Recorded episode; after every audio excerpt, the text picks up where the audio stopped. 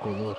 E hoje, para comentar mais um jogo do tricolor, eu tô com os meus amigos lá do arroba ImortalCast Twitter, o Panda e o Dunk. E aí, Tondinha, qual é o seu destaque da noite?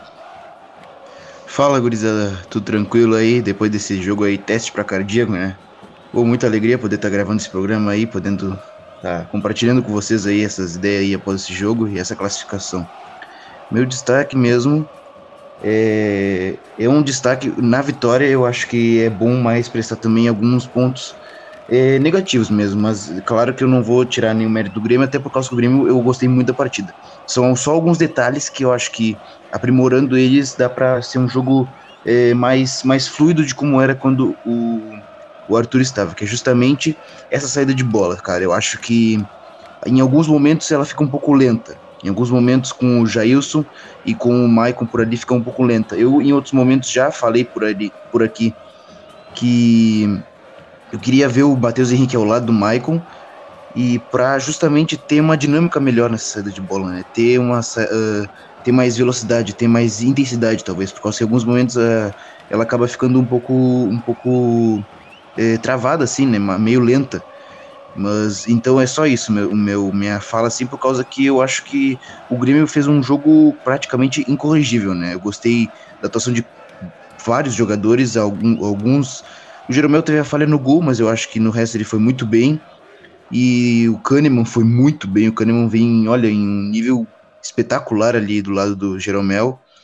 Então é, eu só fiz esse destaque assim é, negativo entre aspas assim para só para chamar atenção para os próximos confrontos, né? Que agora vai começar a ficar mais difícil ainda.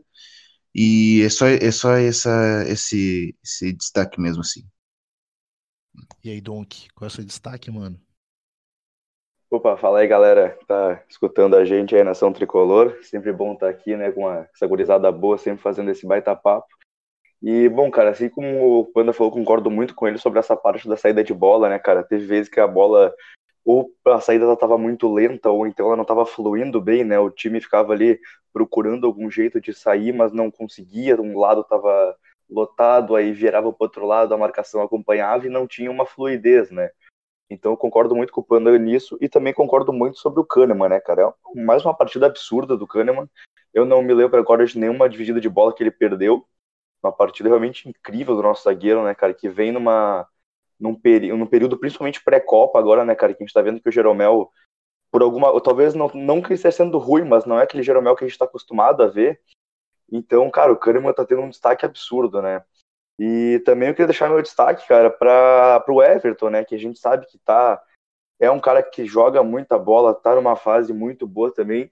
E hoje fez uma baita partida, né, cara? Muita bola que ele pegou, a bola ali na esquerda, às vezes ele cortava para o meio, criou algumas boas finalizações. Ele também teve umas duas, teve um chute do Jailson, foi muito perigoso, que também saiu de uma bola do Everton, né, cara? Que ele pega, ele recebe um passe do Cortez ou do Maicon, acaba cortando o lateral deles, ou o ponta ali, o meia direito, para o meio e traz a bola conduzindo meio que livre, cara. Então ele achou muita jogada boa nessa, nessa bola. Então, esses são meus dois destaques, cara. Uma bela partida do Kahneman e uma bela partida do Everton. Eu acho que o elenco, o elenco todo, né, como, como time, foi muito bem, mas esses dois jogadores se destacaram muito na minha, enquanto eu estava assistindo o jogo aqui. Perfeito, gurizada. Já, já passando aí para o nosso torcedor, esclarecer o fato da gente não ter feito ainda o, programa anterior da partida do Grêmio no fim de semana, porque a gente estava voltando já esforços para esse jogo do Grêmio, que era o jogo do ano até então desse Grêmio Estudiantes, em que o Grêmio saiu ganhando com o gol do Everton e, e, e, logo depois sofreu um empate, né, cara? E foi um jogo tenso. O Grêmio ficou martelando o tempo todo em cima. E mas como vocês falaram, o Kahneman, depois da Copa do Mundo, depois desse período uh, pós-Copa do Mundo em que ele não foi relacionado uh, pela seleção argentina, cara, ele voltou com uma sede, com uma vontade, com uma gana. E ele tá. Hoje ele é o principal zagueiro do Grêmio nessa, nessa, nessa saída pós-Copa. O que vocês têm a me dizer a respeito desse cara? Esse cara tá voando. E o Everton também, cara. É, é, é tem dois jogadores do Grêmio que estão destoando muito, né, cara? Everton e Kahneman. Esses caras estão absurdos, né? É verdade, realmente. O, o Kahneman, ele, ele deu. Nós estávamos mesmo discutindo em off antes, né? Sobre que às vezes o Jeromel, ele, nesse pós-Copa, tá tendo algumas falhas, né? E que e, o trio, o, a dupla de zaga e o goleiro são os jogadores mais regulares, talvez, nesse, nessa época que, em que o Renato está no comando, né? Há dois anos completando agora. Então, é quando o Jeromel começa a falhar, às vezes, é um pouco estranho de ver, né? Por causa que foram dois anos em um nível altíssimo, né? E o Kahneman, nesse, nesse momento, ele tá, ele tá em uma fase incrível. Ele não perde nenhuma disputa em corpo a corpo, ele não perde no um contra um. Ele tem velocidade para cobrir as laterais em alguns momentos em que o, o Cortez acaba subindo. E ele também, ele tá, ele parece que ele tá uh, desenvolvendo também a saída de bola dele, né? Que em alguns momentos ele tem essa, essa puxada, aquele parte de velocidade da zaga puxando todo o time para frente, furando a primeira linha, mas ele também está desenvolvendo um passe mais qualificado, né? Ele consegue dar um passe mais eh, vertical em alguns momentos, achando o Luan, achando às vezes até o Everton mais, mais no fundo. Então, o Kahneman, ele, ele, a convocação agora recente do Scaloni dele para a seleção foi completamente acertada. E antes ele já devia ter ido para a Copa também, por causa que é um zagueiro sensacional. E o Everton, sem palavras, né? O Everton, ele é o, é o diferencial ofensivo do Grêmio ele é aquele cara que tem a qualidade no um contra um, que busca sempre o gol, é incisivo, é vertical, é, tem, tem habilidade, né? O Everton, e, e a, acredito que agora no final do ano os europeus vão vir com sede em cima dele, né? Infelizmente, né, pro nosso lado. Mas acho que é muito por aí mesmo as, as qualidades deles, né? Por causa que eles estão em uma fase incrível, né? Ambos convocados nas seleções e destacando aí e, e conseguindo levar o Grêmio nas conquistas aí nessa, nessa caminhada nesse ano aí. Fala aí, Dong, o que, que você viu do jogo, cara? Uh, o Grêmio fez um jogo um jogo bem, bem difícil, né? E os argentinos, depois que eles fizeram o gol de empate, eles, eles vieram com uma postura de esperar o Grêmio, esperar o Grêmio, o Grêmio foi, foi, foi, martelou, e veio no estilo Grêmio, né, cara? Eu tô até rouco aqui até agora, porque esse gol veio num, estilo Grêmio Copeiro, né, cara? No último minuto, na última bola em que tava o estádio todo dentro da área, saiu esse gol do, do Alisson que levou a gente pros pênaltis, né, cara? Que jogo difícil.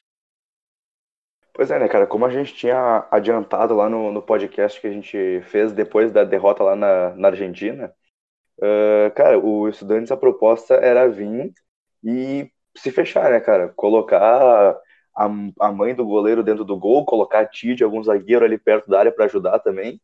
Então, né, cara, os caras vieram realmente para segurar o resultado que eles fizeram lá. E aí eles viram que o Grêmio começou o jogo muito bem, né, cara? Os primeiros minutos foram de um Grêmio pressionando, um Grêmio que criou chances já ali, se não me engano, com dois minutos o Grêmio já criou uma chance perigosa. E aí logo depois, ali quatro minutos, se eu não me engano, não lembro o minuto exato, já saiu o gol e o estádio veio abaixo, os caras viram, né, mano? E aí eles, eu acho que é até, tipo, ali um pouquinho, quase pela metade do primeiro tempo, o Estudiantes até tava saindo, né, tava jogando, tentando criar alguma coisa, e foi nesse período que eles conseguiram achar aquele gol, né, cara, que é um gol que, é um gol que a gente não toma em Libertadores, né, cara, é um gol que uma falha do Jailson, que aquela bola ali ele não pode tomar um bote perigoso daqueles, né, com três caras perto dele, ele não pode entre aspas, entregar aquela bola, né? Claro que ele brigou pela bola, mas assim ele não pode perder. E o Jeromel também, né, cara? Ele tenta sair jogando ali com o Maicon, mas eu acho que esse tipo de, de lance, cara, principalmente numa Libertadores, não é o lance que a gente sai jogando, né? É o lance dele ser um zagueiro, zagueiro e dar um bico pro, pro mais longe que puder. Mas, cara, depois que o Estudiantes achou o gol de empate, foi então que eles viram, pô, os caras, eh, eles têm que vir pra cima da gente, né, cara? O empate é nosso, vamos fechar a casinha aqui que a gente tá bem. E aí o Grêmio foi martelando, né, cara? No segundo tempo, a cena mais comum que a gente via era o Maicon ali na linha do meio-campo, como o último homem praticamente, né? Só o Kahneman atrás dele. E aí o Maicon ia armando o jogo, né, cara? Tocava no Everton, às vezes o Everton tocava no Cortez, numa infiltração lateral ou então o Everton fazia um corte para o meio e virava o jogo lá no, no PP ou no Alisson depois que eles entraram. Então foi um jogo que o Grêmio dominou muito, né, cara? Teve momentos que o Grêmio chegou a ter 82% de posse de bola. Como a gente está gravando aqui, logo que acabou o jogo, eu não, não cheguei a acessar os dados exatos ainda da partida, mas foi um domínio do Grêmio, cara. E aí, quando o Grêmio faz o gol ali a 47 meio do segundo tempo, não tem tempo de fazer nada, né, cara? Ali o Grêmio fez o gol, o juiz deu o cartão amarelo ali pro Alisson e encerrou o jogo. Então eu acho que o Estudantes veio para fazer o jogo que eles são acostumados a fazer, né, cara? É um time copeiro, é um time que, que sabe jogar o mata-mata quando tem que segurar um resultado. Então eles vieram fazer esse jogo, o Grêmio foi martelando, martelando, como tu mesmo falou, e aí numa uma falta boba, né, cara, que não precisava fazer, mas para nossa sorte o jogador deles fez. E até eu tava vendo aqui no Twitter, né, cara, tem muita gente falando que esse lance aqui parece aquele jogo da Alemanha e da Suécia na Copa do Mundo, né, cara, onde o zagueiro faz uma falta boba num lance que não ia dar nada, e aí a gente consegue fazer, a gente, no caso, a Alemanha na Copa conseguiu fazer aquele gol de falta, né, cara. Então é. Eu não vou dizer que é sorte do Grêmio, porque o Grêmio buscou muito tempo esse gol. Mas é realmente é incrível, né, cara? É um gol muito estilo Grêmio. Um gol onde o Grêmio martela, martela, tenta chegar de cabeça, tenta chegar de falta, tenta chegar tocando bola, consegue chegar, o goleiro faz uma defesa incrível, então o zagueiro se joga na frente da bola, a bola não entra, e aí no finalzinho a gente tem aquele alívio, né, que forma aquele, aquele descontrole na arena, como já diria o grande Cristiano ali da Rádio Umbro, né, e, mas, cara, um jogo sensacional, né, cara, um jogo com cara de Grêmio, um jogo que eu tava aqui na, na cadeira, eu até queria falar isso, né, cara, eu queria pedir desculpa pro pessoal do Twitter, que eu comecei a fazer a cobertura, mas não, não deu, né, cara, tava, tava tremendo aqui de, olhando esse jogo, então foi realmente muito complicado para a gente, torcedor gremista.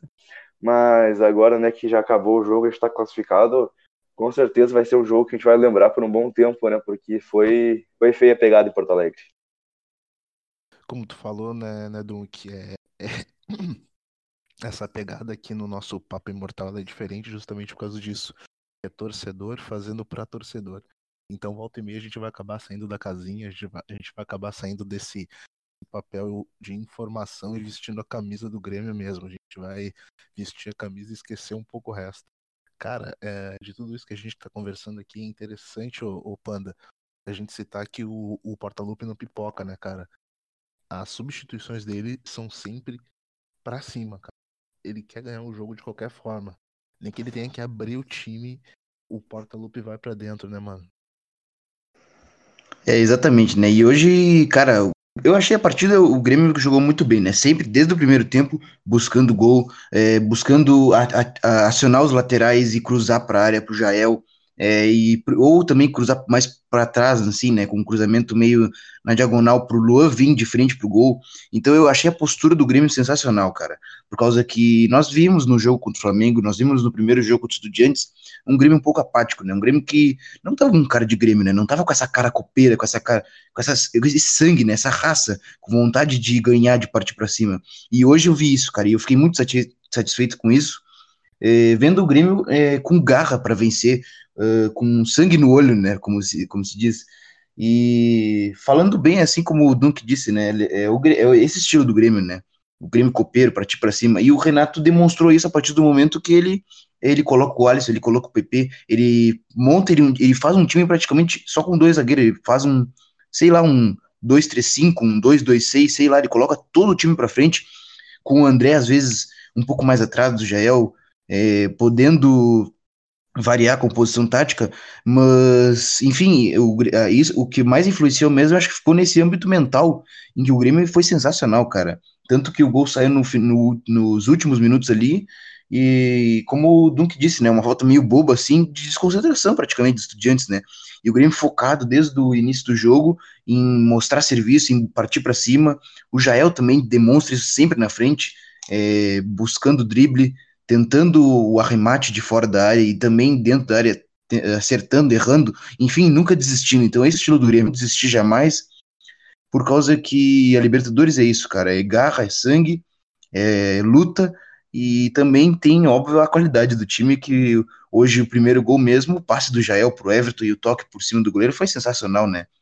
O Grêmio ele aproveitou ali aquele no início do jogo que meio campo do Estudiantes estava um pouco perdido, ali o Branha não se acertou na marcação, o Lua conseguiu dar um passe certo ali, acho que foi o Lua, se não me engano. O Jael deu aquele passe maravilhoso pro, pro Everton e aquele gol ali, incrível, né? Então, partida sensacional do Grêmio, cara. Muito bom, muito bom mesmo. Principalmente nesse, nessa questão psicológica. Pois é, né, cara? Uh, o Grêmio martelou bastante aí. Você falou que o Jael ali tentou várias vezes. O Jael acabou colocando uma bola no poste ali uma hora. De tanto tentar. Mas esse gol do Grêmio saiu da cabeça do saiu da cabeça do Everton, da, da cabeça do Alisson. Esse gol da virada, esse gol da, da vitória, uh, dentro ainda do, dos 90 minutos, mas também saiu dos pés do Luan, né, Dunk? O que você tem para me falar do Luan aí, cara? Pois é, né, cara? O Luan, ele é um cara que.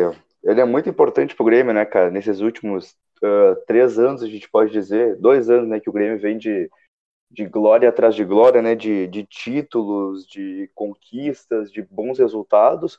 O Luan sempre teve envolvido, né, cara? Melhor jogador da América do ano passado, a gente não pode uh, simplesmente ignorar isso. E o Luan ele vem numa fase que talvez ele esteja entregando um pouco abaixo que a gente espera, né, cara? Porque a gente via aquele Luan que foi lá na, na Argentina, lá na, na Fortaleza do, do, do Lanús, e fez aquele segundo gol do Grêmio, um absurdo, né, cara? Passou no meio de três zagueiros como se fosse três cores no treino e deu uma cavadinha por cima do Andrada. Então é um Luan que a gente se acostumou com um cara, um jogador absurdo do ano passado, né? Só que também a gente tem um outro lado do Luan, né, cara, que é o, aquele Luan meio, meio soneca, né, cara, que tá ali dormindo no jogo, que às vezes não tá ligado, às vezes perde uma bola lá na área ele não volta para marcar. Então, acho que o Luan não fez uma partida ruim hoje, né, cara? Ele fez uma boa partida. Ele deu alguns passes bons, teve algumas chances, como aquela bola, né? Uma, uma baita jogada, cara, que o Everton deu um passe pro André. O André deu um toquezinho pro, pro Luan, que ele saiu na cara do gol e o goleiro acabou defendendo. Até tinha um, um pessoal falando aqui, brincando na internet, né, cara, que o Luan tava jogando de pantufa, né? Por isso que ele não tava conseguindo chutar forte. Mas, cara, eu acho que o Luan fez uma boa partida, né? Ele se movimentou bastante, ele foi muito bem marcado. Isso foi um negócio que eu percebi. Aquele jogador que eu não, não me recordo do nome agora, que até comentaram na transmissão da Fox, né, cara? Que é um jogador de 39 anos que dominou o meio-campo. Teve muita bola que ele conseguiu anular o Luan da jogada. Então, eu acho que ele foi muito bem marcado. Uh, colocaram um jogador realmente para ficar no, no Luan. Quando um saía, já vinha outro. Fizeram praticamente uma marcação individual ali no Luan. Mas eu acho que o, uh, o pessoal, né, cara, que chegou a falhar o Luan lá no jogo contra o.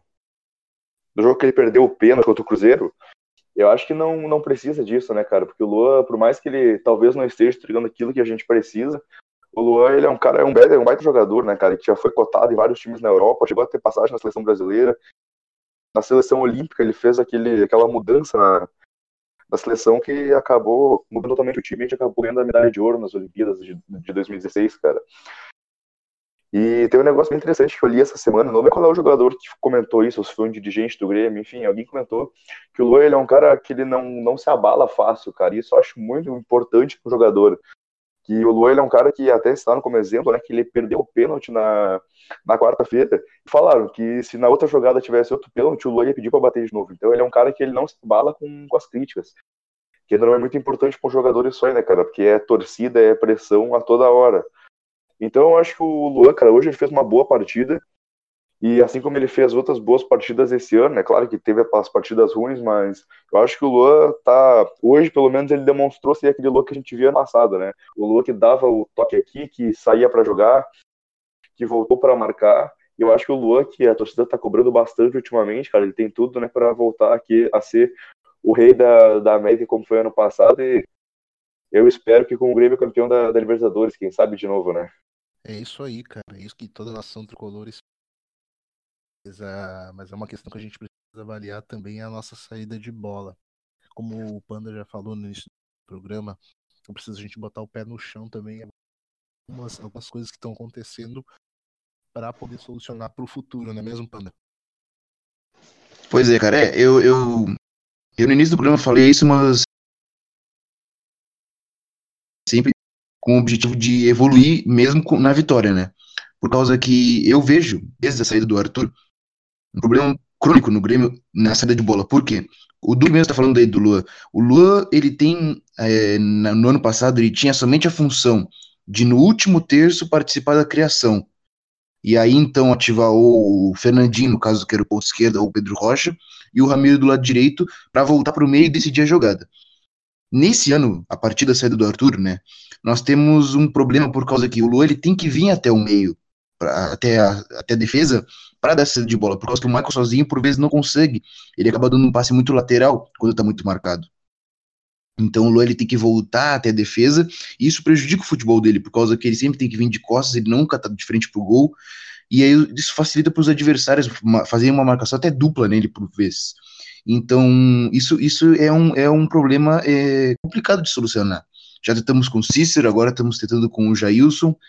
E eu não sei, cara, eu, eu falei aqui também, eu queria ver o Matheus Henrique do lado do Michael, eu acho que é uma solução interessante, porque é um, é um guri que se mostra muito bem nessa de bola, que é, joga olhando para o jogo assim, né, de frente para o jogo sempre, com a cabeça erguida, pronto para dar um passe mais é, vertical. Então eu acho que tem que ver o Michel também é outra solução, né, que pode surgir por aí.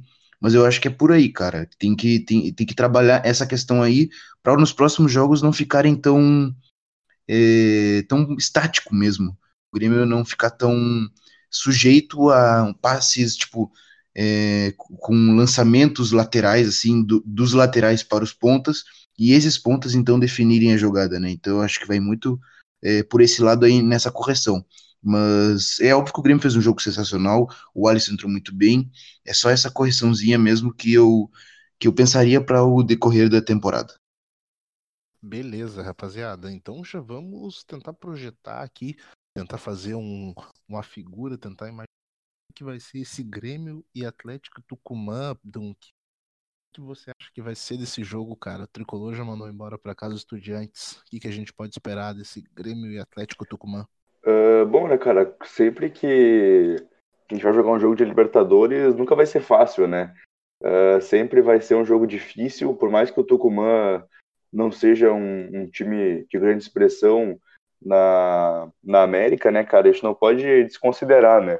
A gente eliminou o Estudiantes, né, cara? Que é um time que tem não me lembro certo quantas Libertadores, mas são várias, né, cara? É um time grande dentro da América, é um time de expressão, não é à toa que é o rei de Copas da Argentina. Então é, é uma vitória que com certeza dá uma moral para o Grêmio. Porém, o, o Atlético Tucumã eliminou o Atlético Nacional da Colômbia, né, cara?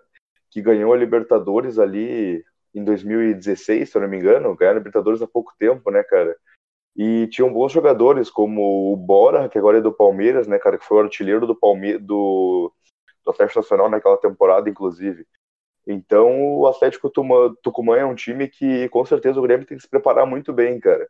E, mas eu acho que, como o primeiro jogo é, é lá, na, é lá na casa deles e o segundo é aqui na, na Arena, eu acho que o Grêmio não deve conseguir uma classificação, né, cara? É o que a gente espera, principalmente depois de eliminar um time grande, como eu já falei que o Estudiantes é, a gente enfrentar um time que não, não, não tem expressão, basicamente, né, cara, no, no continente é, é interessante, é um desafio para o Grêmio, né, cara, para ver se a gente está preparado realmente para chegar na semifinal, para pegar um, aí um time grande, né, cara, talvez pegar ali o Racing, ou não lembro qual é que é o outro chaveamento que pode dar, não lembro que é Racing River, e o outro chaveamento eu não tô lembrado agora, mas enfim, né, cara, se a gente conseguir passar do Tucumã, com certeza vai ser um time mais difícil que a gente vai pegar lá na frente. Porém, eu, eu acho que o Tucumã é um time que a gente tem que estudar bastante, né, cara? No caso, a gente, o Grêmio, né? Uh, mas com certeza a gente também vai estar tá analisando bastante para comentar lá no, no Twitter com o pessoal. Uh, então, cara, não, realmente eu não entendo, não sei muito bem como é que, é que o Tucumã joga, confesso que eu não, não conheço muito o time, porém eu acho que o Grêmio deve conseguir passar, né, cara? A gente já mandou estudiantes para casa eu, e querendo ou não, se a gente quiser ser campeão da Libertadores, a gente tem que passar por tudo e por todos, né? Então é, a gente torce aí pro Grêmio conseguir se planejar bem para essa partida, chegar lá na, na, Argentina. A gente espera que voltar de lá com um bom resultado, para a gente não ter que passar esse sufoco que foi hoje, né, cara? Eu acho que se tiver mais um jogo desse fazendo gol no final, indo para pênaltis, metade da torcida do Grêmio não vai aguentar, né, cara? Porque hoje já foi demais. Aí, mais uma vez, vai ser complicado. A gurizada não, não tem pique para isso aí tudo. Mas eu acho que o Grêmio vai, vai sim conseguir uma, uma classificação contra o Tucumã. Eu acho que tem tudo pra gente chegar na semifinal da Libertadores bem forte, né, cara? Como, como o Grêmio é, não só dentro do mata-mata, como o Grêmio é um, é um baita time na América do Sul. E a gente foi, a gente é o atual campeão da Libertadores, né, cara? Então, basicamente, quem tem que respeitar o adversário é mais eles do que a gente. A gente tem que ir para impor o nosso jogo, a gente tem que tem que ir lá tocar a bola como a gente está acostumado a fazer aqui na Arena e fez hoje. A gente tem que mostrar para o Tucumã que não é à toa que a gente é o rei de Copas, que a gente é o atual campeão da América e vice-campeão mundial. Pois é, Don, que como tu bem citou aí, esse Estudiantes que já foi campeão quatro vezes da Libertadores, é um dos grandes campeões da competição. Apenas reforçando aquilo que tu falaste, o Grêmio vai pegar agora o Tucumã, que passou pelo, pelo Atlético Nacional, e no chaveamento, no, no futuro a gente pode pegar ou os vencedores, o vencedor de Racing e River contra o vencedor de Flamengo e Cruzeiro. Fazer um jogão. Mas fala aí agora, Panda, o que, que você espera dessa Tucumã, cara? Pois é, cara, eu preciso admitir que eu não conheço muito Tucumã, vou ver se eu me aprofundo um pouco no assunto sobre esses argentinos aí, aí trago, quem sabe, aqui no próximo programa, ou quem sabe até mesmo no Twitter, eu faço alguma thread por lá e aí falo pra gurizada aí uh, as principais peças desse Atlético Tucumã. E bom, é muito isso que o Duque falou também, né?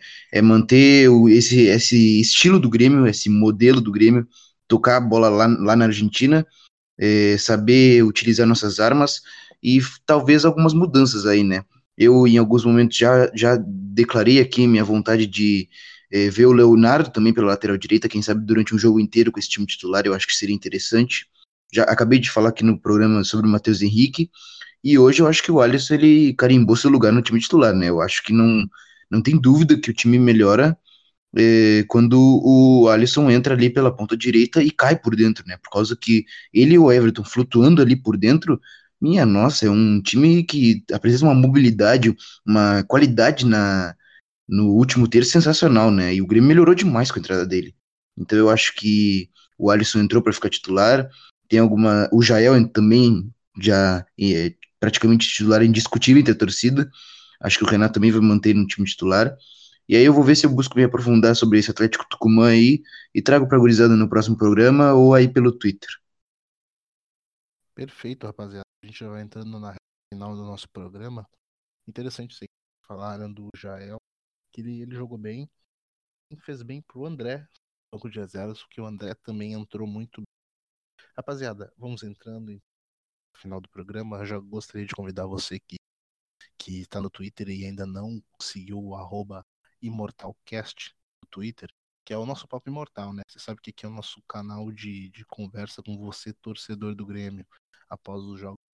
A gente ponto aqui seguir a gente lá no Twitter e também procurar o nosso canal no YouTube, onde a gente está colocando todos os programas que a gente está fazendo aqui dos jogos do Tricolor.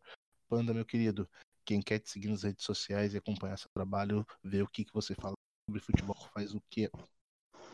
Pode me seguir lá no Twitter, JVCardoso. Sempre falando lá de futebol europeu também. Pode seguir lá, sempre trocando ideia com o torcedor. E também tenho minha coluna lá no MW Futebol, comentando sobre esses campeonatos europeus que estão chegando aí, sempre falando sobre futebol no geral lá. Forte abraço, gurizada. Valeu, Pandinha. E aí, Donk, quem quer saber o que você está fazendo, te seguir nas redes sociais, faz o que, meu amigo? Bom, galera, o pessoal quiser me seguir lá no Twitter, né, cara, falando sempre lá um pouco sobre Grêmio, sobre futebol no geral, seguir lá no arroba Dunk57, e a gente pode chegar lá, bater um papo bem legal sobre futebol aí, não só sobre Grêmio, né, sobre campeonatos europeus, sobre campeonato argentino também, então, o pessoal chegar lá, seguir que a gente bate um papo bem legal. Então é isso pessoal. Quem quiser me seguir, pode me seguir lá no arroba natonatoso. A gente está falando muito sobre futebol em várias partes e várias redes sociais. A gente vai ficando por aqui e a gente se encontra no próximo jogo do Grêmio. Um grande abraço. Tchau, tchau.